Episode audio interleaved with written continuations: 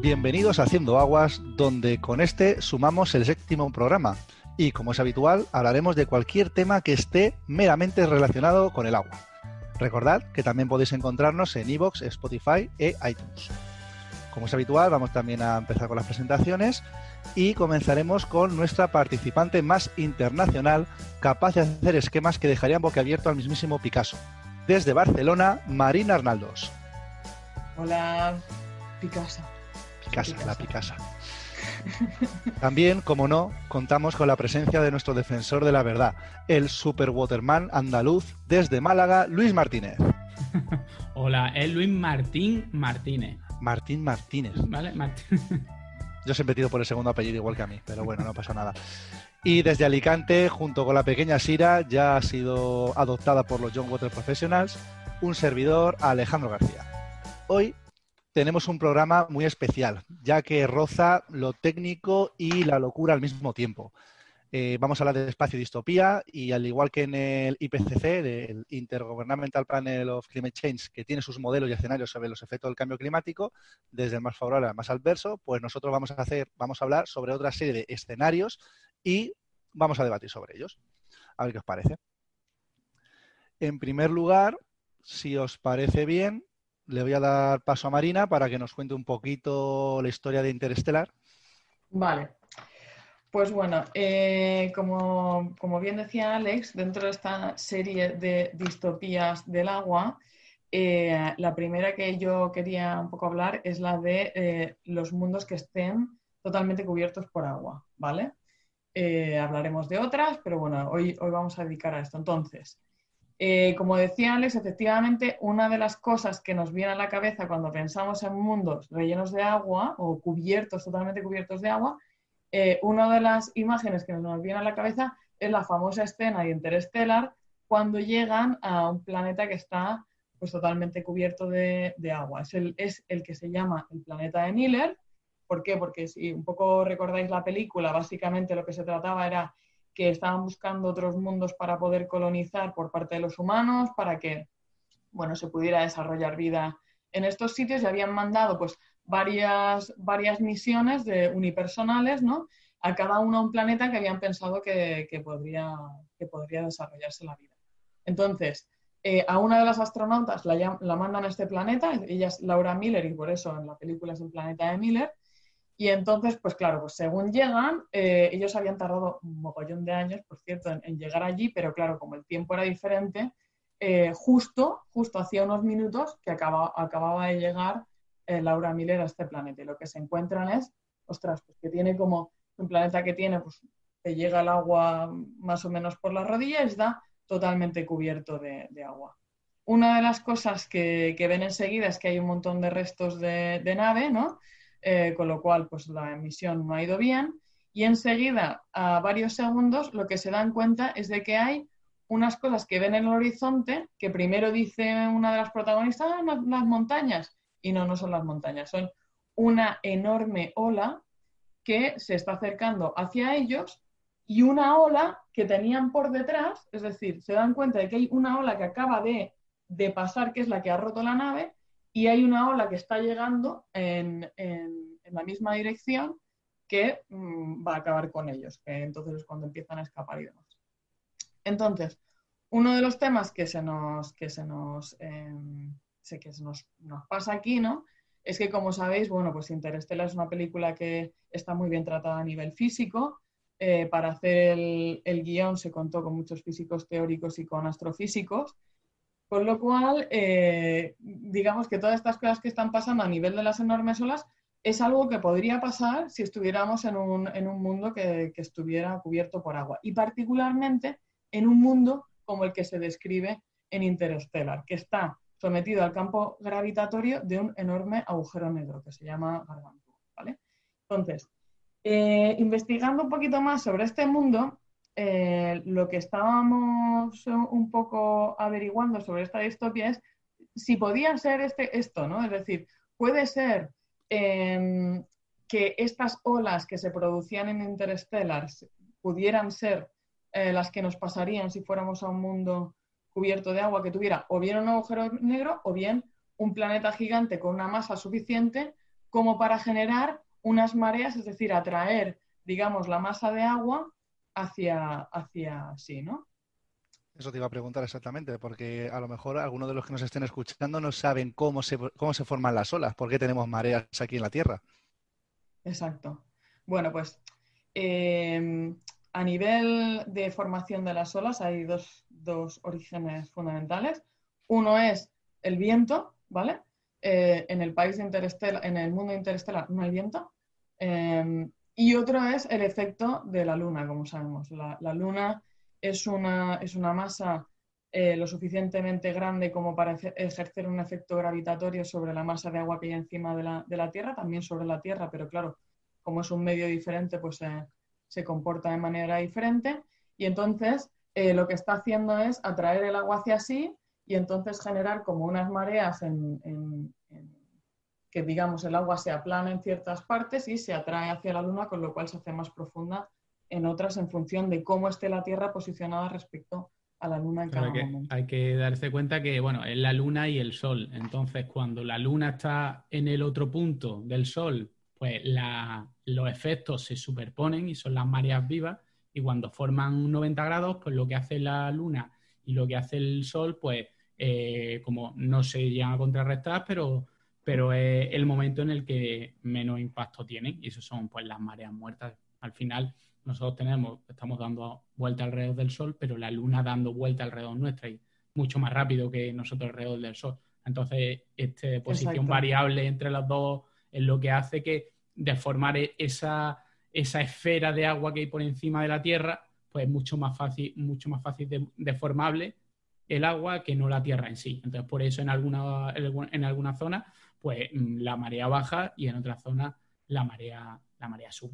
Marea viva y, marea muerta y todo lo que hay entre medio de una y otra, claro.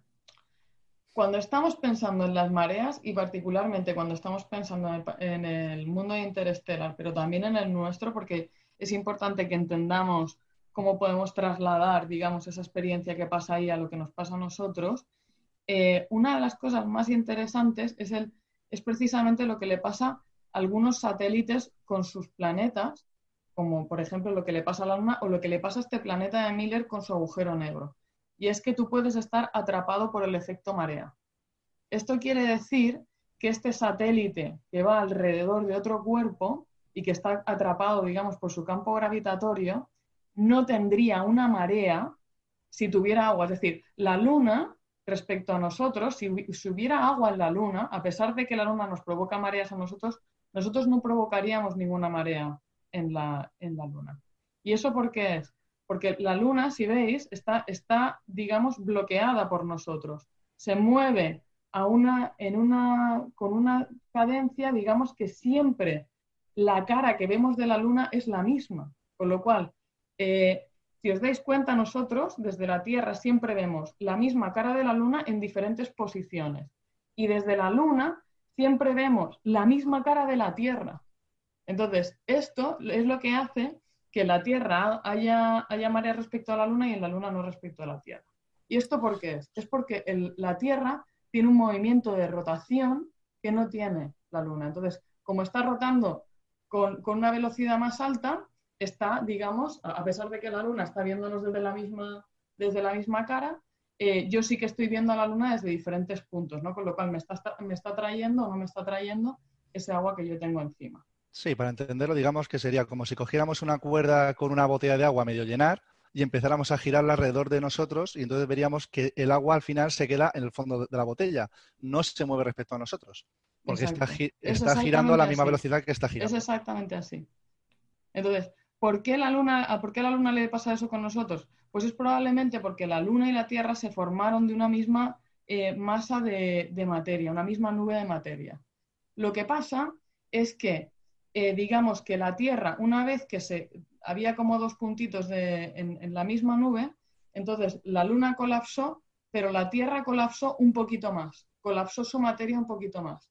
Entonces, esto es, no sé si habéis visto el efecto bailarín por el conservación, la conservación del momento ah, angular. Cuando tú tienes un bailarín que extiende sus manos. Los patinadores de, hielo que empiezan a ir a caer más, más rápido. cuando tú te, tú te colapsas en ti mismo, empiezas a girar muchísimo más rápido porque tienes que conservar el momento angular. Eso es uno de los principios de conservación de la energía.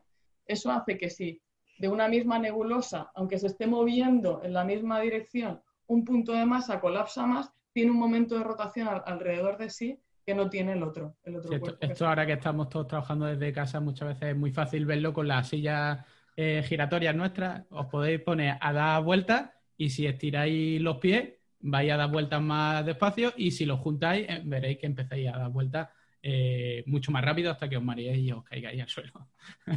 A ser posible que no intenten esto después de desayunar porque podemos tener algún problema. Exactamente. Y no queremos que nos echen la culpa.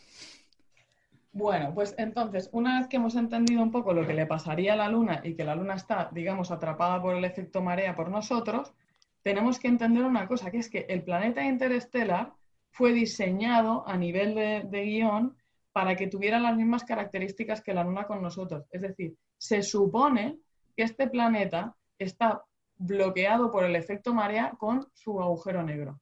Y entonces tú dices, ostras, ¿y cómo puede ser entonces que tenga olas? Es decir, ¿cómo puede ser que un planeta que no puede ser que el otro le esté ejerciendo un movimiento de mareas diferenciado, eh, de repente tenga esas olas? Tendríamos que imaginarnos que en realidad este planeta, tal y como está descrito así, lo que tendría que tener es un montón de agua que está como casi desplazado hacia donde está el agujero negro, con lo cual hay muchísima profundidad de agua por un lado y por el otro lado o no hay agua o hay muy poca profundidad. ¿No? Porque está el agua como llevada para allá. Como un pepino, como, le como un, pepino. de agua. Exacto.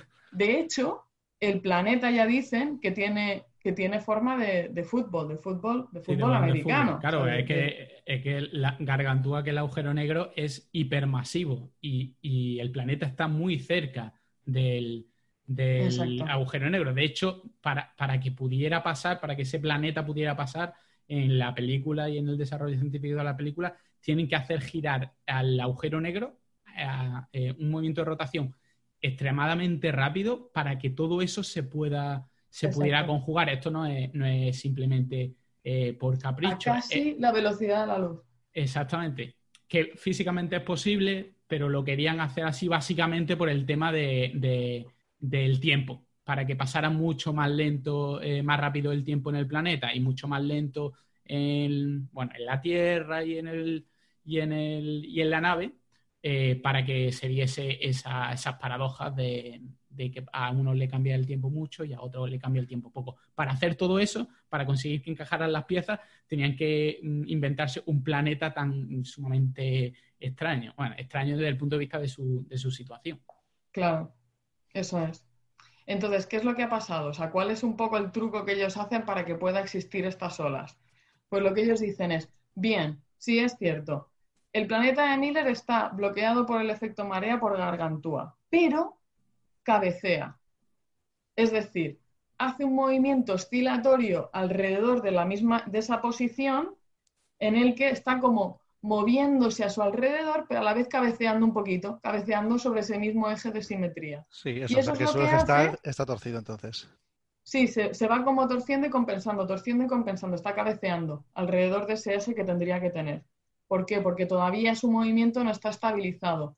En, en suma, digamos que está totalmente, si, si hiciéramos la suma de los momentos, está perfectamente alineado, pero en dinámico está haciendo un cabeceo.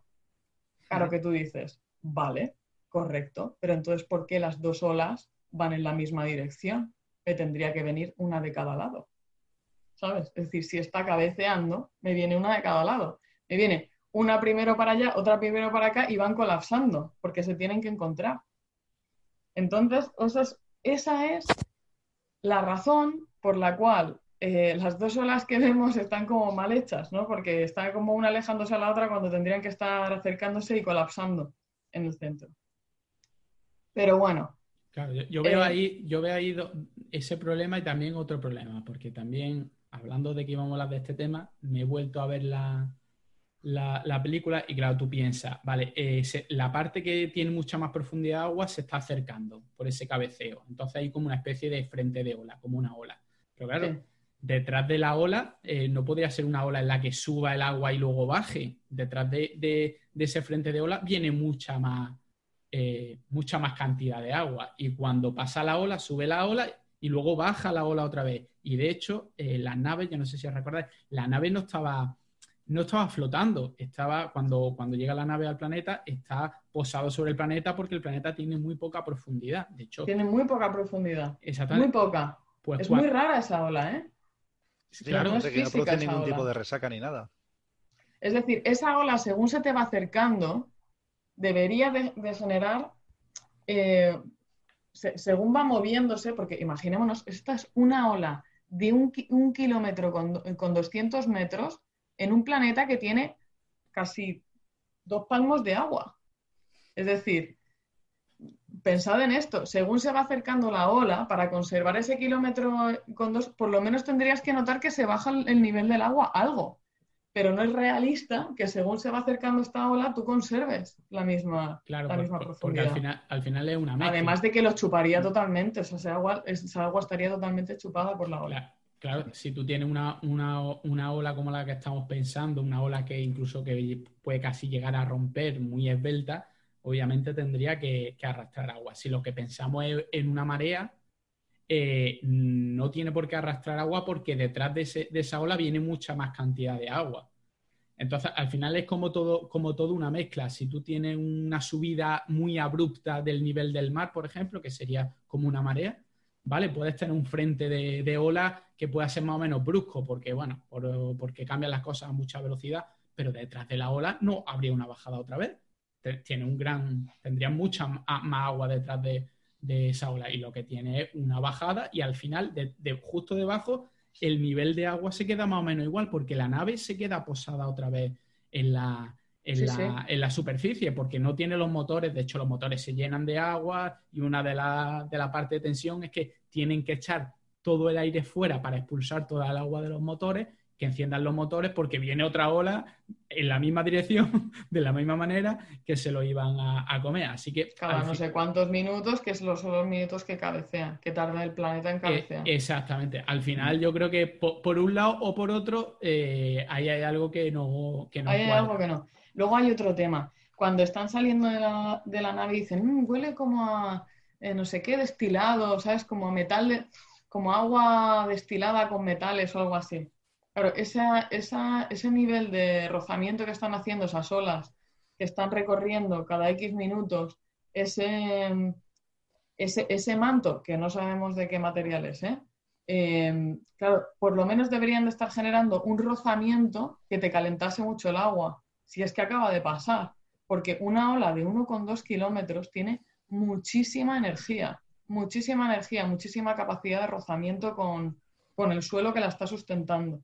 Con lo cual es muy raro que no salga ni humillo, ¿sabes? Como evaporación de, de ese agua, ¿no? Sí, claro, Eh, sí más allá de que si, si ese suelo es al- algún tipo de, o sea, que no sea roca pura, eh, tendría que llevar sedimentos. O sea, esas olas deberían de ser marrones.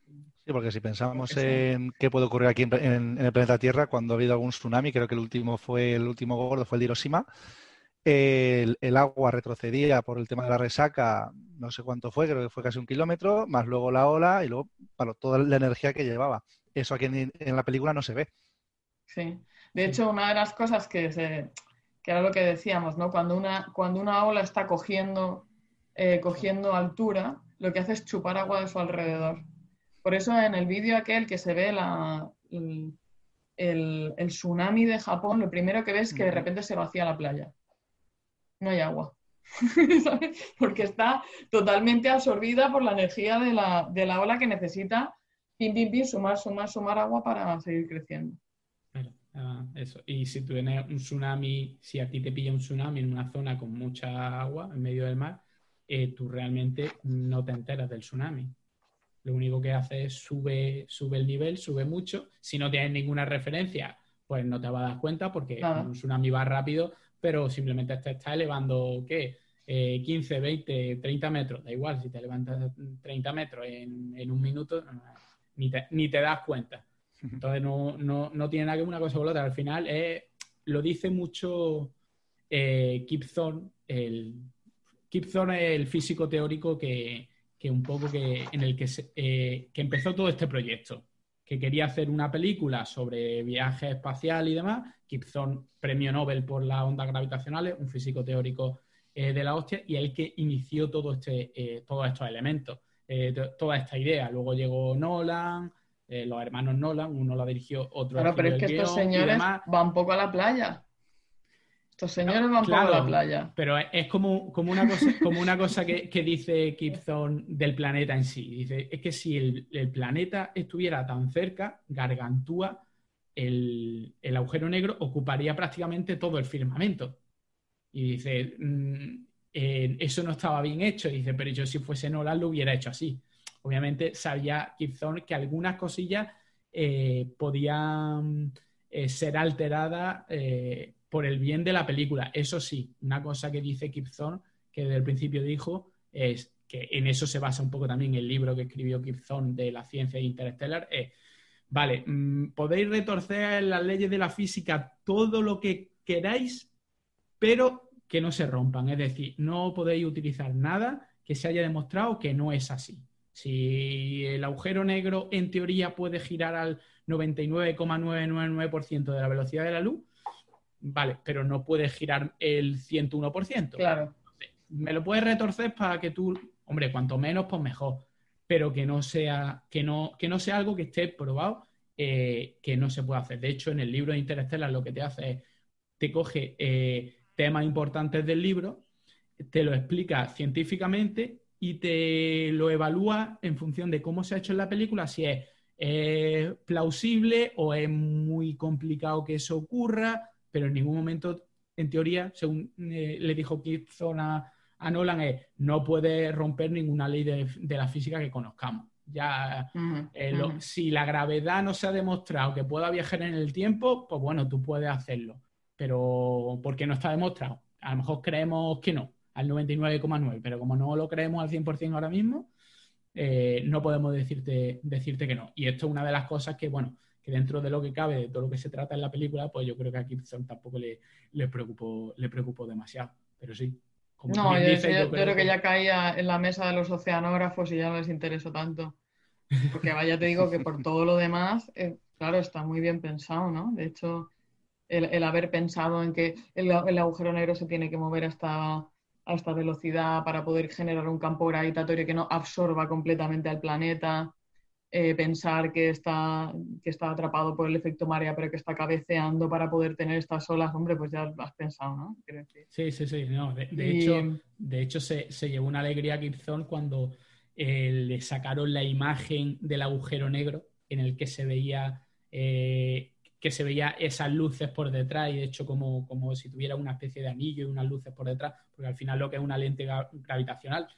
Y eso estaban basados en la, en la fórmula de la relatividad adaptadas por Thorne, aplicadas por ellos, y todo eso metido en un en como tu tesis, informático. Tu tesis hecha película, ¿no? Claro, al final es, al, final es algo que él en su laboratorio seguramente, pues con muchas formulitas y un dibujito en Paint, lo, mucho menos glamuroso, con mucho menos red carpet, ¿no? Yo, yo creo que Gibson eh, montó todo este epifodio para que le hicieran esa infografía la película, ¿no? guapa. Exactamente. Hostia, yo la haría también. Pues muy bien. Bueno, ¿qué os parece si, cambiamos de planeta? Sí, sí, yo, un poco como conclusión decir que eh, si te vas a ir a un planeta que esté lleno de agua, por favor, eh, que, esté, eh, que esté bloqueado por el efecto marea, por el, el, cuerpo, digamos, a través del que, o el que tiene influencia sobre él, y que no cabece. ¿Vale? Porque, porque si no, lo que, lo que te pasa es lo que le pasó a la pobre Laura Miller de, de Interstellar y a su, y a su este, ¿no? Entonces, e, mejor irse a un tipo... Un tipo... Y, a, y, a, ser posible que esté alrededor no de un agujero negro hipermasivo como Gargantúa, porque al final eso da su problemilla. Mejor un Exacto. ahí como el nuestro. Sí, sí, vamos así con un poquito de sol para ir a la playa. de colonización. exactamente. Muy bien. Pues si os parece pasamos al siguiente planeta, que en este caso la película no es tan moderna, es de 1995, pero que también está muy curiosa. Waterworld. Vale, pues básicamente, eh, lógicamente, hemos, hemos descendido desde, desde la tesis de un astrofísico a Waterworld, que como sabéis, es una película protagonizada por Kevin Costner, que está muy bien así. Y producida, ¿eh? Que se gastó una pasta en producirla. producida por Kevin Costner, que el señor pues, no tenía unas, unas aspiraciones científicas, ¿no? Lo que estaba intentando era contar una historia así, pues con su, con su romance y con su, todas estas cosas, ¿no? Dicho esto... ¿eh? Que se vino arriba y al final. Claro. A ver, la idea estaba bien, es, la Tierra, la Tierra, ¿no?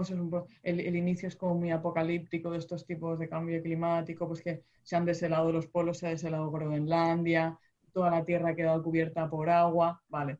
Pues, y, eso, yo, perdona, pero es que claro, yo, yo la película la he visto algunas veces, no sé si la he visto entera nunca, y siempre veo ya cuando están en el atolón y con la niña y demás, y no me acuerdo del principio. ¿En el principio que un texto o se ven imágenes de.? No, no, es, como, se va, es como una voz de, narrador de estas tan típicas de las películas estas de en la Tierra, no sé cuánto pasó, no sé qué. Entonces se va acercando como al planeta ¿no? y se ve todo lleno de agua. Ah. ¿Sabes? es como, Que, como que te vas acercando desde el espacio exterior y con una voz de estas de narrador que en ese momento debían de molar un montón, pero y siguen molando un montón. Quieras que no, tú pones al principio Don Simpson y Jerry Bruckheimer y música y cañera y para adentro. Eso, eso siempre ¿sabes? Y con la imagen de esta como súper cutre de la Tierra, ¿sabes? Una cosa de que, ya, ¿sabes? Lo, lo haces en cinco minutos así en un trabajo o alguna cosa y te dicen, ¿pero esto qué es? Entonces, este tipo de situación. A ver, ¿qué es lo que pasa con Waterworld? Lo que pasa con Waterworld es que no puede ser. Es decir, que el deshielo de la Antártida y de, Groenlandia, que, al final es que la, descongelación del Polo Norte es mucho menos importante que la que sería la descongelación de Groenlandia. En total son 8 millones de kilómetros cúbicos de agua, que lo que nos da es para subir el nivel del mar 65,6 metros. Esto a nivel de lo que pasaría en la Tierra, lo que pasaría con nuestros asentamientos o lo que pasaría con la vida humana, si se subieran 65,6 metros el nivel del agua, es un drama. Yo, te puedo decir que mi piso... simulaciones de subir 30 centímetros. Mi piso está a la cota 60, o sea, a mí me hundes completamente. Tú, tú ya puedes comprarte unos manguitos. Yo, yo, tendría que, yo tendría que mirarlo, pero yo creo que también, ¿eh?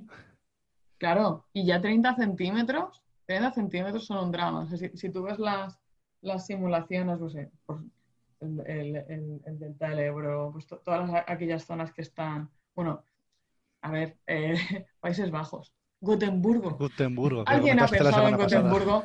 Es que nadie piensa en Gotemburgo, solo yo. en fin, que nos, nos, quedamos en un montón de cosas. Pero claro, tenemos que pensar en otra cosa. Y es que, claro, nosotros tenemos mucha más altura que 65,6 metros. Es decir, nosotros tenemos el Everest a, 8.000 metros, pero tenemos otras muchísimas cosas a cota por encima de los 65,6. Con lo cual, este escenario en el que eh, simplemente con el deshielo de los polos nos cubrimos de agua, pues no, no, es, no es verdad, ¿vale? O sea, no, no podría pasar nada. Ahí, podríamos meterle una, una nueva, un nuevo dato que sería lógico también aplicarlo en eso. Y es eh, lo que provoca ahora mismo la mayor subida del mar, y lo que se supone que va a provocar la mayor subida del mar, que no es el derretimiento de los hielos, sino eh, la dilatación térmica del agua. El agua, como mm. todo elemento, cuando se calienta, aumenta, eh, disminuye su densidad, aumenta su volumen, sobre todo en las temperaturas pues la que tenga el mar, no sé si 15 grados de media tenga el mar. Eh, cuando tú tienes, por ejemplo, un agua y la calienta en el microondas, pues eso no te das cuenta porque es muy poca profundidad. Pero a nivel de todo un océano, eso sí tiene, tiene su importancia y contribuirá mucho a la subida del mar. De hecho, el, el, nivel del mar puede subir mucho por esa dilatación térmica. Ahora, de hecho, de hecho, por el deshielo de las placas de hielo, es decir, solamente te sube el nivel del mar, o sea, vamos a pensar un poco, en, si, tú lo piensas por Arquímedes, por el principio de Arquímedes, lo que te das cuenta es que todas aquellas masas de hielo que están flotando en el agua, cuando se descongelen no suben el nivel del mar. No, no, porque no. han subido lo suficiente como para, digamos, la fuerza del agua que han desalojado.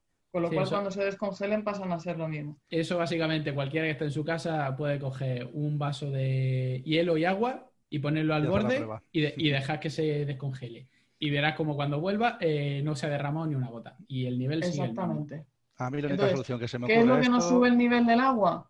Todas las placas de hielo que tienen aportaciones encima. Es decir, que haya, haya como una gran mole de, de- lo- de hielo lo que con está un sobre montón de tierra. aportaciones Sí. encima. La única Vale. solución es que se haya llenado la Eso fosa de las único. Marianas, que se haya llenado completamente por meteoritos y entonces sí podría subir algo el nivel. Si no, no me cuadra a mí Hombre, claro, si, si rellena, Ahí sí. si va rellenando el océano con... sí, o, Entonces, o de se- hecho, de hecho, como sabéis, y esto no sé si lo hemos comentado alguna vez, me suena, pero el- la Tierra tiene tanta agua porque en teoría le, hubo varios cometas que, que llegaron a la Tierra que traían un montón de agua. Traían agua en forma de, de hielo que, bueno, según va entrando en la atmósfera y demás se va descongelando, pero, pero nosotros, en teoría, según los cálculos que se han hecho, hemos tenido aportación de agua del espacio exterior. Entonces, em, nuestra única esperanza, ya te digo, sería que nos llegara más agua, ¿no? Digo, si querríamos, si quisiéramos estar cubiertos. ya. Sí, lo, sí. Lo que pasa es que sería un poco, pues yo no sé lo que ahora mismo si viene un pedazo de meteorito lleno de agua o mucho, yo no sé si al final nos quedamos con más agua o con menos, porque también eh, expulsaríamos un mogollón de agua a la atmósfera. La verdad que el hecho de, de que te venga un meteorito que te impacta, o muchos meteoritos que te impacten sobre la Tierra, que eso, y, el, y el agua que, que tengan esos meteoritos al final termine como agua líquida dentro de la Tierra, la verdad que son mecanismos que son bastante complejos de, no se sabe muy bien. De hecho, hay teorías de que no todo el agua o que parte del agua eh, se puede crear dentro de la Tierra. Ahora mismo eh, no, no se sabe, lo que pasa que, que eso, ahora mismo co- como, como tenemos la orografía de la Tierra, sería imposible. La otra pregunta es, ¿realmente Waterworld era un mundo realmente cubierto de agua? ¿Entero? Porque se supone que se conoce la Tierra firme. De hecho, toda la película va en que la niña tiene un tatuaje en la espalda y que un mapa hacia tierra firme. Sí, Así que- sí, está claro, pero no a los 65 con 100 metros que tendrías mucha tierra firme. Sí, claro, pero- ¿Sabes? Es como se ha quedado la puntita del Everest, Claro, ha pero- quedado el pilote ese con la banderita, Digo, ¿sabes? para quedarnos, pa' quedarnos a medio camino, ¿no? Por un lado que suba un poquillo más de la cuenta y por otro lado que a lo mejor pues, estén lejos, estén, le hayan pillado en medio de un- del océano o algo. En fin. Yo, yo una de las cosas que estaba pensando, porque me acordaba de la escena esta que está el Kevin Costner con su barco y está haciendo, tiene como una, una serie de alambiques así, está como destilando agua, Sí, ¿vale? sí. Y, y de hecho se la bebe, se bebe agua destilada, que ya, ya dijimos el otro día. Ya lo comentamos No justo la bien, semana pasada. no bien, Kevin, no te bebas agua destilada. Pero bueno, si la mezclas con un Mézclala poquillo- con agua de mar primero. A la mezcla. Ah, pero no la, la mezcla, sí, no me acordaba. No, no, yo No, creo no, que no la la... bebe. Yo creo que se la... Claro, porque es que... mm, Se si la se la- si- Kevin si- Costner es el influencer de hace 25 Claro, años. tú, tú date cuenta que si coges y, le- y la destilas y luego la mezclas con agua de, de mar, la gente va a decir, este tío es gilipollas. La gente normal que, que mira el cine. Nosotros somos los que nos echamos la gente mano a la cabeza y ¡eso no puede ser! Pero Y bueno, la gente diciendo, pero te coño, si asomas parece- al Twitter. No puede ser. Imbéciles, ¿no? La Bueno, proporción está mal, es un Está 5 a 1 en vez de un 10 a 1. La opresión Tonto, osmótica. Por favor, que alguien la, la algunas cosas. Sí, lo mismo la gente no. Pues un poco esta es la, claro, yo lo que, lo que yo pensaba en él, ¿no? Pensaba en la destilación que estaba haciendo y esta peligrosa destilación y pensaba, ostras, ¿cuánto bajaría la salinidad del mar si se nos descongelaran eh, todo, el, todo el hielo que tenemos? Porque a lo mejor, oye, se descongela lo suficiente y tal, y tenemos agua dulce, lo que sea, pues no, mira. Se nos quitamos un 3% de la salinidad del agua solamente. Mm. Así que desalar nos va a costar casi lo mismo. Entonces yo, yo sí que coincido con que lo que estaba haciendo él de, de destilar estaba bien, solo que, que necesitaba hacer mezcla, ¿eh? porque bueno, si no sí. se va a quedar en el sitio. Si, si hay suficiente tiempo, pues, eh, la salinidad también baja porque, de hecho, el otro día leyendo, eh, hicieron una pregunta, eh, las preguntas y dice, hostia, pues es verdad, nunca me lo había preguntado yo. eh. Si eh, los ríos siguen aportando sales al océano, porque el océano no es cada vez más salado. y, bueno, y por lo visto el océano no es cada vez no es tan salado como debería, no incrementa su salinidad lo suficientemente rápido conforme debería según los cálculos. Y descubrieron que hay mecanismos en, las dorsales oceánicas, por ejemplo, que consumen esa sal. Es decir, que tenemos aportes de sal, pero también tenemos eh, mecanismos que, que, eliminan la sal. Digo yo, pues si te tira lo suficiente años, lo mismo, lo mismo te baja la. Sí, lo que pasa es que en un sistema en equilibrio como, bueno, como por ahora esperemos que sea si es que no le ha dado por también descontrolarse. Sí, porque esa era eh, otra de las teorías, que si se descongelaban los polos, el tema de las corrientes iba a cambiar completamente. Iba a afectar también al tema de las corrientes ya no marinas, sino meteorológicas. Sí, sí, sí, no, claro, eso, eso afectaría y eso es lo que más preocupa porque son al final mecanismos. Esto es mecanismos gatillo, de los que cambia, se desequilibra una zona y ya el, cambio es eh, exactamente. Eh, en lo que se basa otra gran película de ciencia ficción totalmente científica que es El Día de Mañana. De, cierta ficción, ¿no? Otro película para poder hablar de eso. Pues eso es. Bueno, como comentario a esto, pero que enlaza bien con el siguiente planeta que vamos a tratar, el, mundo, el mundo oceánico es muy desconocido. Eh, es un gran desconocido y sin embargo rige la mayor parte de las cosas que pasan en la Tierra. Muy curioso. Yo, cada vez que me empiezan, yo qué sé, yo me acuerdo que una charla que estuve de, una persona que era especialista en oceanografía allí en, en el Centro de Ciencias del Mar de Barcelona y yo alucinaba con las cosas que nos contaba. Decía, qué barbaridad. Nos contaba precisamente todo esto de la, cinta transportadora de los océanos y cómo se ciclan los nutrientes y cómo, cómo influye en todo el mecanismo de captura de, CO2 el, el, océano y cómo la, acidificación del océano puede hacer que no capturemos tanto. O sea, una cosa, el océano es súper importante. Sí, sí.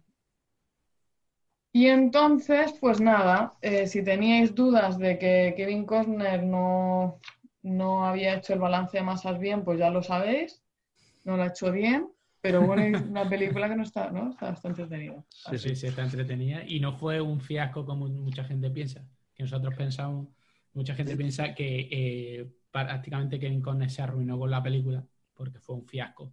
Y no, y tuvo, no fue un fiasco económicamente, Tuvo muchos problemas, eso sí, se gastó mucha pasta. De hecho, me parece que murió, murió un, alguien, un técnico, en, me parece, los primeros días, porque una hélice de uno de los barcos le pegó un viaje y lo, Y lo, destrozó. Pero realmente, hombre, no, no sé si Oscar no creo que tuviera. Bueno, a lo mejor un Oscar a mejor efectos especiales tendría. Pero bueno, que no fue su película más aclamada, pero en dinero sí recaudó dinerito, ¿eh? No, no arruinó al bueno de, Kevin. Pues muy bien. Pues con esto nada, para todos aquellos que tienen aquellas dudas, esta noche podrán dormir tranquilos. Y pasamos al, planeta Hoth, ¿no? Muy bien, tercer planeta. Este tercer planeta que nos trae la cultura pop eh, para analizar esta, esta distopía, porque como veis estamos mezclando cultura pop con, con ciencia, ¿eh? que esto es, esto es millennial. O sea, nosotros nos acercamos a la ciencia a través de los videojuegos y las películas. porque no, me cuentes tu vida. Exactamente. Yo quiero ver, yo quiero ver la, la, película de la, de la tesis doctoral. Exactamente, exactamente. El tema uno, no, no. Yo quiero el, el vídeo del youtuber que me explique el tema uno y que hace explotar cosas. Exacto, exacto. Entonces, el tercer planeta que vamos a tratar es un planeta que viene de eh, la, trilogía, original de la Guerra de las Galaxias, en concreto del Imperio Contraataca. Esto es, yo no sé si os acordáis, yo, es que las he visto tantas veces que el otro día, no sé quién le decía, que, he visto la trilogía original tantas veces que ya cuando entra al Mercadona hago así como que abre la puerta con la mano, ¿no? esto, es real. pero, pero bueno, este planeta, no sé si os acordáis de la película, es el planeta que está totalmente helado, que llega Luke, que está montando como una especie de como de montura, así un animal de estos gigantes, y entonces lo atrapa una especie de yeti, un yeti enorme. Entonces el Yeti pone como el aliento y lo, y lo pega así con hielo arriba, que luego tiene que ir el Han Solo a rescatarlo y tal y cual. ¿Os acordáis de esto? Sí, sí, sí, sí, Hay dos especies en el planeta ah, vivas. Una es eh, una especie de, como de, se llaman los Tauntaun, que es una especie de como carnero rollo cabra gigante, unos tienen cuernos, otros no, que van pegando saltos. Y luego el Yeti. a nivel ecosistémico, ya empezamos. Mm". bueno, pero eh, eh, ¿eso es lo único que hay o lo único que vemos? Eso, eso, es lo único que. Bueno, hay otras, hay otras cosas. Os cuento más sobre los fundamentos científicos de este planeta que se llama Hoth. Entonces, este planeta es un planeta completamente helado. ¿Vale? Eh, ¿Cómo consigue sostener la vida un planeta que está completamente helado? Es decir, ¿cuál es la justificación científica que dieron detrás de este planeta? Pues mirad, Resulta que este planeta lo que tiene es una capa de hielo encima de agua. Y hay vida en ese agua, ¿vale? Es decir, sobre todo hay, eh, según, según nos comentan nuestros expertos, sobre todo hay algas, microalgas, ¿vale? Que lo que hacen es función fotosintética, generan con la luz, no hay luz, pero bueno, ese es uno de los problemas. En teoría generarían con la luz oxígeno y este oxígeno, ¿qué es lo que pasa? Pues que nosotros estamos encima del planeta Hoth, o en este caso Luke está encima del planeta Hoth, y el planeta Hoth no parece que haya ninguna cosa que pase, ¿no? Pero debajo de ese, de ese hielo, el agua se está moviendo, y se está moviendo porque está sometido al efecto gravitatorio de tres lunas que tiene este planeta.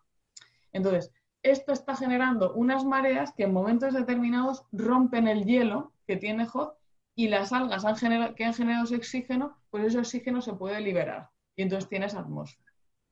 Mm. Claro, ¿cuál es el problema?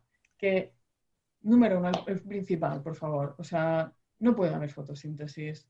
¿Habéis visto este planeta? La capa de hielo es absolutamente opaca. O sea, no, no puede ser. Yo... claro, yo, creo que, eso no, nos estamos yendo, es como el chiste este de de que va en un tren y de repente ven una, una, cabra negra. Y no sé si el, economista dice, las cabras aquí son negras. Y el físico dice, no, no, al menos una cabra es negra. Y dice el matemático, no, al menos la mitad de una cabra es negra. Entonces, a lo mejor simplemente, coño, que hemos, que hemos aterrizado en el mal sitio, como en Waterworld, lo mismo al otro lado del planeta hay unos resorts de puta madre. a lo mejor al otro lado del planeta. Eh, Yo ahora estoy viendo que el planeta tiene una temperatura entre menos 32 y menos 60. O sea que lo que es la placa muy gorda, no sé cuánto sería. Claro, esto es, efectivamente, este, este mundo helado tiene menos 32 grados en el día y menos 60 grados por la noche. Entonces, ese hielo lo tiene. ¿Qué es lo que pasa? O sea, cuando, cuando describen, o sea, que me he ido a las fuentes, he ido a la literatura. y tú ya, tú ya dices, pues mira, oye, esta es la realidad. La realidad es que dicen que hay algas, que a lo mejor hay líquenes y que lo siguiente que hay es un carnero. ¿Y, qué coño come el carnero? ¿Qué come el carnero? Claro. Hace un agujero pues, verde, el hielo. Come lechuga. Es, un, es un carnero sí. O sea, está a régimen constante. Entonces, este pobre carnero, bueno, tiene unas enzimas, ¿no? Como las vacas, ¿no? Tiene las enzimas, ¿no? Que parten las piezas. Pero claro, tenemos que tener en cuenta que son microalgas, ¿no? Entonces aquí hay, aquí hay poca, poca manduca para este carnero. Entonces, aquí uno de los temas es que a nivel ecosistémico, bueno, está, claro que en la época cuando se hizo esta película tampoco el tema del ecosistema era una cosa, ¿no? Pero bueno, vemos que a nivel ecosistémico faltan muchísimas especies la microalga y el carnero, ¿vale? La otra cosa que pasa es que, claro, si tú no tienes una placa de hielo súper transparente, no puedes hacer la función fotosintética. Entonces, da igual que tengas rotura de hielo, que está bien, ¿eh? Es decir, gracias por por lo menos haber puesto el tema de, que hay tres lunas que te hacen una marea, que están moviéndose el agua por debajo del hielo y que en, momentos te lo fracturan. Pero, claro, no puede ser. Yo, eh, siguiente recomendación, ¿no? O sea, si os vais a mudar a un planeta lleno de hielo, vigilad de mantener el hielo bien pulidito todo el rato, porque si no, no vais a vivir ahí. como, en el, con el curling, ¿no? Cuando se, cuando, se, cepilla el hielo. Exacto. Para la bola, pues lo mismo, pero. vale, vale. Todo el día, porque si no, imposible que, que haya función fotosintética. Sin función fotosintética no podemos hacer del CO2 tejidos, o sea, moléculas complejas de, de carbono y tampoco podemos generar oxígeno. ¿Vale? Entonces yo os lo, os lo recomiendo. Eh, entonces, bueno, eh, yo no sé eh, qué, os han parecido estos tres planetas. El siguiente planeta me lo he inventado yo. a mí me han encantado y vamos, por tiempo yo creo que sí que nos da tiempo a hablar de tu planeta inventado, ¿no? Oh, por, supuesto, por supuesto. Le vamos a dar una, lección a John Lucas de cómo se inventa un planeta en condiciones. a ver, a ver esto es una paranoia, ¿eh? Bueno, pues yo la, otra más paranoia que el planeta. Porque yo me he venido arriba, o sea, yo llevo todo el fin de semana consumiendo estas películas. ¿Qué piensas que puede pasar después de esto? Mi imaginación está totalmente desatada. Entonces, ¿qué es lo que me he imaginado? Lo que me he imaginado es que eh, hacemos un copy-paste de la Tierra, porque a ver, no, no, no Por si sale mal, ¿no? Por si sale mal. Sí, porque yo, ya sé que, yo ya sé que esto funciona, exacto. no hay que, hacer la prueba aquí directamente, mejor hacemos un copy-paste y lo hacemos fuera. El primer principio de la ingeniería es, si funciona no lo arregles, pues entonces esto ya funciona. un copy-paste me lo llevo a la, otra, a la otra esquina del universo y entonces lo que ha pasado con esta Tierra es que em, sí que hay recibido un aporte muy alto de agua. Es decir, en esta Tierra nunca ha llegado a, haber manto terrestre, ¿vale? Sino que ha estado constantemente todo el rato sometido a una evolución eh, de los organismos. Hay luz, hay fuentes de carbono, hay hidrógeno, hay la atmósfera que tenemos. Entonces, ¿qué es lo que ha pasado? Lo primero que mire es lo del tema de la salinidad, porque claro, yo siempre me gusta saber si puedo hacer osmosis o no. ¿Cuánto me cuesta? ¿sabes? Eso es lo que miras tú cuando vas a la playa, ¿no? No sé si está fría o no. Digo, esto es homotizable. Exacto, no doy para más. Entonces, este, en este, escenario lo que, lo que he visto es que, es que la verdad que tendríamos que hacer osmosis igual porque nos baja la salinidad solo un 25%, con lo cual no te puedes tragar el agua directamente. Pero bueno, tendríamos un desarrollo de eh, fauna animal, como muchos, muchos animales marinos, ¿vale? No serían exactamente como los que tenemos porque tendríamos una salinidad diferente, pero em, ¿qué es lo que pasa? Tendríamos unos animales marinos que han tenido mucho tiempo para desarrollarse. Además, no sé si os dais cuenta, pero los, los, los animales marinos más grandes em, han sustituido las, las, o sea, no hacen, no hacen respiración del, oxígeno en el agua, sino que salen a respirar fuera. Lo hacen eh, preferentemente por, pulmón. Sí, como Entonces, exactamente. Cuanto más grande, más respiro fuera. Cuanto más pequeño, más respiro dentro. Claro, yo, yo lo que me había imaginado era como que había dado el suficientemente tiempo como para generar unos mastodontes cetáceos que además ya no les, no les, no les renta bajar abajo, ¿vale? O sea, porque además son enormes y lo que se dedican es a flotar en el agua, ¿vale? Y entonces respiran em, todo el rato en superficie, ¿vale? Y son súper super enormes, súper complejos. Em, o sea, y se dedican a, comer animales ni, ni aves, ni terrestres, ni marítimas, sino que flotadores. Son una nueva especie que están enormes, enormes islas enormes islas de cetáceo. que tú estarías encima y tú no sabes que estás encima de un cetáceo. aquí hay tierra firme, coño. Estás paseando por el campo, pero estás encima, pero, pero no sabes. Eso, eso me suena que había una película, que realmente las islas no eran islas, sino que estaban vivos, ¿no? Eso me suena a mí de una película de hace ya años. Esto hay, esto hay leyendas de estas típicas como de la mitología japonesa en que en el mundo anime sé que hay, isla y resulta claro en el anime pasa todo. En el anime tú esto te lo encuentras pero pero hay muchas leyendas estas del tipo de había una isla y tal y resulta que la isla no era una isla era una tortuga. Habéis visto esta ¿no? esa esa esa es la que es un poco esta. Y yo no sé si había había también algo que en algún cuento de estos que se habían... Pero entonces tú como que pinchabas abajo o ibas a hacer algo y resulta que la minimal despertaba. Pero esto no, estamos hablando de algo masivo, masivo. O sea, este no es, ni se entera, ¿sabes? Entonces, eh, lo que había pensado con... Pero no come ni nada. Esta Sí, sí come, sí come. De hecho, tú comes gracias a que él come. ¿eh? ¿Por qué? Porque lo que tienen son como unas especies de... Mm, o sea, lo que van haciendo es como filtración del agua en, ciertas partes y entonces ahí pues van como comiendo peces y tú pues eh, si no quieres comer de lo que es, digamos, cavar, te puedes ir y a esas zonas donde está el cetáceo comiendo y también coger algunos peces. ¿Vale? Esto es Pero cavar sería que yo, como si me comiera la tierra. Claro, la tierra es cetáceo. Es que la tierra es, grasa pura, ¿sabes? Como grasa de cetáceo. Pero claro, no se entera porque es como, yo qué sé, como si tuvieras una pequeña microcosa, no sé. Seríamos los mosquitos de. Nadie nota nada, ¿sabes? Es como, ¿no? Los mosquitos de la ballena. Claro, Siquiera un mosquito, ¿sabes? Y claro, y al comer grasa de ballena todo el rato estaríamos inmensamente obesos todos. Sí. Nos alimentaríamos de grasa. Haríamos dietas cetogénicas.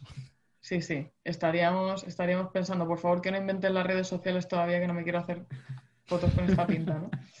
pues en ese plan. Entonces, eh, estos megacetáceos, eh, ¿qué es lo que pasa? Al final, cuando tienes una, un animal de este tamaño, al final, este animal siempre, o sea, si tú lo piensas, tendrá que tener un sistema animal o sistema de vida alrededor de él. De hecho, ¿dónde están las crías? ¿De qué se alimentan un poco? O sea, tú te imaginas que son como grandes centros de vida marina, ¿no? A mí me es más, ¿qué pasa cuando uno de estos animales se muere? Probablemente te podría pasar que se mueren uno encima del otro, ¿sabes? Porque están como juntos en colonias tú te imaginas como una especie de sistema de corales, ¿no? Sabes que los corales como que crecen encima de los cadáveres de otros corales y así, ¿no? Como eso es como va creciendo. Pues es un poco así. Cada vez va mejorando, ¿eh? Yo lo que me, lo, que me pregunto es eh, ¿cómo se reproduce? ¿no? ¿Cómo se reproduce? Porque vamos, como que pilla encima de uno de ellos, no sé yo cómo acabarás. De repente una isla se da la vuelta, se mete por debajo del agua y de plop, ¿o qué? ¿Por qué siempre estáis preguntando estas preguntas? Estamos hablando de, biología. ¿Habéis visto, ¿Habéis visto los pandas? ¿Lo qué? En fin. los pandas del zoo de Hong Kong. Ah, sí, que era muy tímido, han tardado 20, años y para... Sí. Son peores que los, que los vascos. Son, a ver, yo me los había imaginado mamíferos, ¿vale? Entonces va a haber un momento que va a haber una, una reproducción. y luego va a haber un parto. Esperemos que de varios, ¿no? Em, la verdad es que no había pensado cómo se... Quizás esto es algo que tengo que reflexionar más. Sí, sí, sí, porque si no... No sé. yo, a mí... sí, yo abogaría por algún tipo de cosa clínica, ¿sabes? Del tipo proyectil. Proyectil. proyectil como... proyectil. Eh, tierra, tierra. cápsula como un supositorio, ¿sabes? Como, hacen los... como un torpedo de submarino. Sí. como hacen. Pues esto lo, hacen.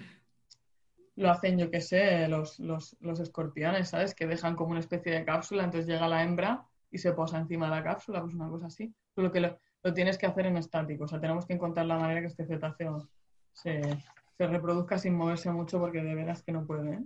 Sí, sí, me imagino. Em, entonces, bueno, eh, nosotros según llegamos, lo más hóspito que hay en este planeta son los lomos de estos grandes animales, que además nos dan alimento y em, nos dan mogollón de espacio donde vivir y además que si necesitamos energía tenemos la grasa de estos animales que podemos coger para hacer em, combustión. ¿Vale? A nivel de cómo íbamos a conseguir el agua, os lo digo, tenemos que quemar combustible para hacer evaporación porque no hay otra manera si no tenemos membranas. Esto o sea, el agua no sería lo suficientemente dulce, con lo cual esto es lo que, lo que podríamos hacer. Yo creo que de esta manera podríamos sobrevivir. Em, sobrevivir pura, y duramente, ¿no? no nos planteamos avanzar como civilización. A ver, por lo pronto sobrevivir. Por lo pronto sobrevivir. Para montar una estación rebelde contra el imperio nos da, ¿no? Oye, yo creo que se, yo, o sea, yo me he imaginado encima de este cetáceo, ¿eh? yo era feliz. Claro, a mí lo que me cabe la duda es como Yo paseaba y hacía cosas y mandaba, venga, hoy te toca a ti, ¿Dónde está lo de los peces? ¿Sabes? La duda que Y me eso, pues a ti te toca lo de la leña, ¿no? Que es un poco lo de la, la esta. con y, líquenes. y vamos viviendo. Porque tú imagínate que es que lo que tú has hecho es que de repente llegas a este planeta. No es que lleves un montón de tiempo evolucionando con ellos, porque de facto si hubieras evolucionado allí no tendrías esa pinta. Serías un pez. ¿Sabes? Serías algo acuático, no terrestre, porque no hay tierra. En fin, con lo que has, has tenido que llegar de otro sitio, encontrártelo, decir, oye, pues mira, esto aquí encima de las megaballenas. A mí me gustaría ponerles nombre. La duda que me Eso cabe solamente ya es, en plan, si llegamos allí y está toda la superficie cubierta de agua, claro, le- no es lo mismo la energía que capta del sol eh, la Tierra que el agua, ni la que refleja. Entonces, a nivel de temperaturas, ¿cómo estaría ese planeta? Hmm. Hmm. Hmm. Es la única duda que me cabe a tu teoría. Claro, No lo y- sé, lo, lo podemos pensar. Y habría más evaporación porque habría más cantidad de agua. También, habría, más lluvias. habría más nubosidad, por lo tanto llegaría menos. Tendríamos Sí, un lo que pasa es que- tropical. Yo creo, ¿sabes lo que pasa? Que yo creo que al final, em, como el, el sistema de la Tierra un poco regula su temperatura por absorción y por expulsión de calor a través de puntos como los volcanes y demás, como nosotros tenemos una superficie muy parecida a la Tierra, yo creo que las dinámicas térmicas se podrían llegar a parecer, ¿eh? Mm, No, no sería tan diferente. Simplemente que te pase debajo del agua, ¿sabes? Sí, sí, sí. Que lo verías es como un gran geyser enorme de cosas saliendo y ya está. Pues muy guay. Oye, Marina, pues te compramos el planeta. Podríamos hacer una película con ella. ¿Sí? ¿Os venís? Yo creo que sí. Venga, llamemos a Spielberg. Muy bien. Muy Pues ya bien, está, pues me alegro que hayáis disfrutado. Sí, sí. finaliz- Perfecto. Finalizamos con esto esta sección y vamos a ver si nos da tiempo, ¿no? A contar la chorri noticia del día. ¿Cómo Claro, vemos? sí, pero para terminar Sí. lo alto. Para terminar bien. Bueno, Más, más chorri noticia que lo de las megabytes. sí, sí, sí. Esa, esa podríamos contarla con los, con los cetáceos, pero no, no. Os voy a contar una que me ha chocado y la he titulado como que Facebook ya existía hace 100 años. Mentira, mentira. No, mentira. Pero no es que existiera, sino que ya hace 100 años nos distraíamos como lo hacemos hoy en día con nuestros móviles, mirando Facebook, Instagram o vamos, la aplicación que sea. Eh, es decir, estas aplicaciones están diseñadas para que perdamos o pasemos el mayor tiempo dentro de ellas.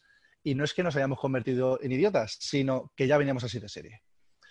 Eh, Hmm. Hace prácticamente 100 años, en 1923, un profesor de la Universidad de Iowa, George Gallup, hizo un experimento eh, para ver en qué se centraba más la gente cuando leía el periódico. Y se dio cuenta que no es que la gente leyera el periódico porque, era, porque quisieran ser más cultos, porque quisieran saber qué ha pasado, sino que era para ver las tiras cómicas o las caricaturas de la portada. Más de la mitad de la población leía el periódico exclusivamente por eso. Y ya entre el año 1948 y 55, esto se corroboró porque descendió drásticamente el uso del periódico y de la radio cuando llegó la televisión y el punto de inflexión se, eh, se marcó en el año 1949 cuando una niña se cayó a un pozo de agua abandonado. Algo parecido a lo que, a lo que ocurrió con el caso Julen hace unos, a- hace unos meses. Y entonces prácticamente todo el país estuvo delante de la televisión. Claro, ¿qué conclusión sacamos de esto? Que la mente humana siempre prefiere evitar pensar, distraerse y si encima tiene un punto de morbo ya nos quedamos enganchados. Y por eso, vamos, tiene mucho más enganche lo que son los programas como La Isla de las Tentaciones que saber y ganar de la 2. Y hasta aquí la chorri noticia. Exactamente, por eso tienen, tienen más audiencia Telecinco que casi el resto juntas. Y es muy Prácticamente. triste, pero es normal Ostras. también. Es Yo normal también. Sí, Sí, sí, di, di, di. Digo que, que es normal y lo que hay que intentar es, obviamente, en los contenidos un poquito más de calidad, saber que esa otra parte de divertimento, de no ser todo súper denso y súper sesudo, pues que está ahí. Y Oye, como yo, nosotros... descubrí, inte- yo descubrí Canal Historia y es una maravilla, ¿eh? Claro que Ah. aquí hay un tema, ¿eh? Claro, o sea, al Esto- final lo, lo que estamos intentando hacer no- hacemos nosotros. Nosotros podríamos haber eh, hablado de este tema de una manera mucho más técnica y demás, y al final le mete un poco Eh, hombre, no le mete morbo, por ejemplo, pero podríamos. Podríamos. Pero tú lo has intentado. a ver si, si, tuvieran nombre y pues ya le montamos una historia y la ballena Pepita ha dejado a, a Manolito, se ha ido con otra porque no hemos hablado si son monógamas o no. Entonces ahí podríamos haberlo metido, ¿ves? Ahí hemos fallado. Pero al final hay que buscar siempre un poco pues, lo que nos hace humanos. Es que también eh, nos, hace, nos hace humanos. Todo eh, cuando pasamos por al lado de un, de un accidente, pues quieras que no miramos. Miramos, siempre. Eso nunca falla. A ver, lo, lo, que pasa es que te debería dar un poco de cosa, como a las personas normales, decir, hostia, pues no debería mirar. Por lo menos que, sí, que exista esa, esa preocupación en tú, que no que digas, hostia, eso que voy a sacar la cámara de fotos, le he hecho un vídeo. Eso es lo que deberíamos de, de evitar, no simplemente negar esa parte de humanidad.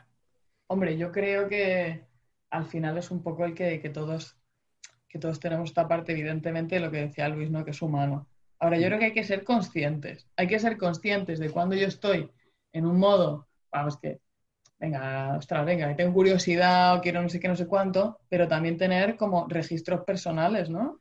Que al final es tener la capacidad en un momento determinado de decir, oye, pues no esto o esto, eh, pues yo qué sé, no, no, hace falta que sea un 100% de las cosas que consumo, que hago, eh, que, ¿no? de las que hablo durante todo el rato, ¿no? Porque si no, me he convertido como en un, yo qué sé, una persona que, tiene un único registro, ¿no? Yo creo que es importante darse cuenta cuando estamos en ese registro y poder usarlo y, sin problema y reconocerlo porque no tiene nada de malo, pero a la misma vez decir, vale, pero eh, también puedo hacer otra cosa, ¿no? Y yo creo que al final es un poco a veces la sensación es de que cada vez nos, nos convertimos más en un irregistro. Y, pero quizá lo que dice Alejandro es así, que, es que al final hemos sido siempre así, solo que lo hemos expresado con diferentes medios. Efectivamente. Muy bien, pues si os parece ya en plan rápido, hacemos nuestras recomendaciones semanales. Comenzamos por Luis. Venga, perfecto. Pues yo voy a ir en mi, en mi línea, voy a ir con una serie que tiene una relación con el agua tangente que es The Expanse, The Expanse, la Expansión, una serie de eh, Netflix. Bueno, no sé si la echan en, eh, está en Netflix, no sé si es, producida por Netflix. Y está muy bien. De hecho, la primera escena que hay en la, en la, serie, bueno, la serie va de que eh, han pasado unos 200, 250 años del día de hoy y hemos conseguido, hemos sido capaces de, conquistar el sistema solar. De, hecho, Marte está, está colonizada, la Luna está colonizada, de hecho la Luna y la Tierra forman como una alianza y Marte se ha independizado. Y luego está el cinturón de asteroides que son eh, como las zonas chungas y no tienen una entidad de, nación en sí. Y la primera imagen, bueno, la primera escena es una de estas naves que va a un, a, un, a zonas donde hay trozos de hielo gigantescos flotando ¿vale? Que muchas de ellas, por ejemplo, los anillos de Saturno y demás, muchos de ellos están compuestos por hielo, hielo puro gigantesco. Y lo que hacen es para conseguir agua para todos esos planetas y esa, eh, esas lunas y demás, pues lo que hacen es capturarla con naves. Llegan allí, eh, le echan una red por, por, encima y la arrastran hasta donde, hasta donde quieran consumirlo. Y la verdad que está, la serie está muy bien, intenta ser muy, muy fiel técnicamente. El tema de la gravedad, por ejemplo, que como hemos hablado en la Guerra de las Galaxias, pues se la pasan ahí por el forro. Aquí, pues cuando tiene aceleración tiene gravedad, cuando para la nave flota. Eh, y intentan ser técnicamente bastante precisos. Y en general la serie mola. La, serie está muy entretenida. Así que creo que tiene ya, no sé si son cuatro temporadas. Yo la, la recomiendo, The Expanse. Qué bien, pues oye, yo me la apunto. Últimamente ya tengo todas las series pistas, pues mira, eso no lo había visto. Marina, ¿qué nos cuentas? Muy bien. Pues yo os quería recomendar hoy una canción que es Night Swimming. Ya sabes que si recomiendas canción hay que cantarla. Sí, no la conozco, así te toca cantarla. sabéis que me da igual cantarla. Lo que pasa es que, a ver, llevo un montón de rato hablando sobre unos cetáceos enormes que me he inventado. Yo creo que ya por hoy hemos cubierto el cupo, ¿no? He cubierto creo que un poquito más sería ya como fuera de carácter. Entonces, os quiero recomendar una canción, ah, seguro que os suena, es la de Night Swimming de, REM, del grupo REM. Eh, ahora mismo no, REM sí, pero la canción en concreto no. Bueno, hay una, es una canción que se llama Night Swimming, es, es, eh, es una canción que hizo el, el grupo, una de las, em, creo, creo que además es una de las primeras canciones, uno de los primeros sencillos que tuvieron. Y es una de estas canciones que me da un poco de rabia porque no tiene como un estribillo muy marcado, ¿sabes? De estos que puedes cantar por el balcón. Pero, pero sí que es una canción que es así como muy, tiene como un rollo así muy melancólico, como muy tranquilo y tal, de, este, su estilo que ellos tienen. Y eh, lo gracioso es, o lo relacionado con el agua, es que es una canción que hacen como recordando unas, como una especie de, como de fiestas que hacían, que se colaban el, grupo y sus amigos en, la casa de, en la propiedad de otra persona con, que tenía piscina y entonces se metían todos en la, en la piscina en pelotas a, hacer cosas. Entonces era como eran como un poco eh, las cosas que pasaban como en, los, a principios de los años 80, ¿sabes? Estos grupos, estas cosas que hacían y tal, que bueno, te lo puedes imaginar, ¿no? Pero, pero básicamente es, una canción recogiendo un poco esto. Claro, que, suena un poco raro comparado a típicas estrellas del rock, lo que te imaginas que hacen. Dicen, no, nosotros saltábamos a las piscinas a bañarnos. Claro, saltábamos a las piscinas de noche para, bañarnos sin bañador, que está bien. Y, Una locura. y ostras, yo decía cuando la cuando estaba preparando la recomendación y tal, y yo pensaba, Dios mío, qué ganas de bañarme en una piscina qué ganas de correr por ahí, saltar en la casa de alguien y bañarme su piscina. lo podemos apuntar como plan para cuando acabe esto.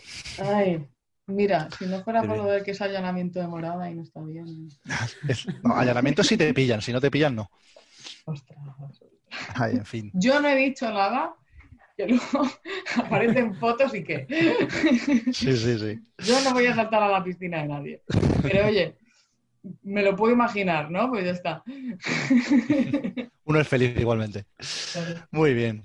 Pues nada, yo finalizo contando, os voy a recomendar un documental, ya que estuvo la semana pasada hablando Marina sobre China, y casualmente el documental se llama La construcción de un imperio China. Y está relacionado con el tema del agua porque, curiosamente, ya en el año 250 a.C., estos fueron capaces de atravesar una montaña para conseguir desviar un río y aparte el mausoleo del emperador Qin Shi Huang, que fue el primer emperador chino, eh, su mausoleo es una montaña artificial más alta que las pirámides de Egipto y dentro tiene un mar de mercurio, que también lo comentamos de que se habrá filtrado y bueno, pues a saber cómo está por allí el tema de la Tierra. Y encima a día de hoy aún no ha sido abierta, así que no se sabe cómo estará aquello. mejor no abrirlo. Mejor, no probarlo, ¿no? Muy bien. Pues nada, chicos, pues solamente recordaros, como siempre, que nos podéis encontrar en, iTunes, en Evox y en Spotify. Y si nos queréis acosar, recomendar, preguntar cualquier cosa por redes sociales, nos podéis encontrar a Luis Martín Martínez en eh, Hidrología Sostenible, a Marina, Marina Arnaldos O y a mí a L16GM.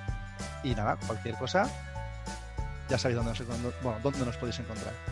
Y con esto finalizamos el podcast de hoy. Buenas noches, Cuenca. Buenas noches, Cuenca.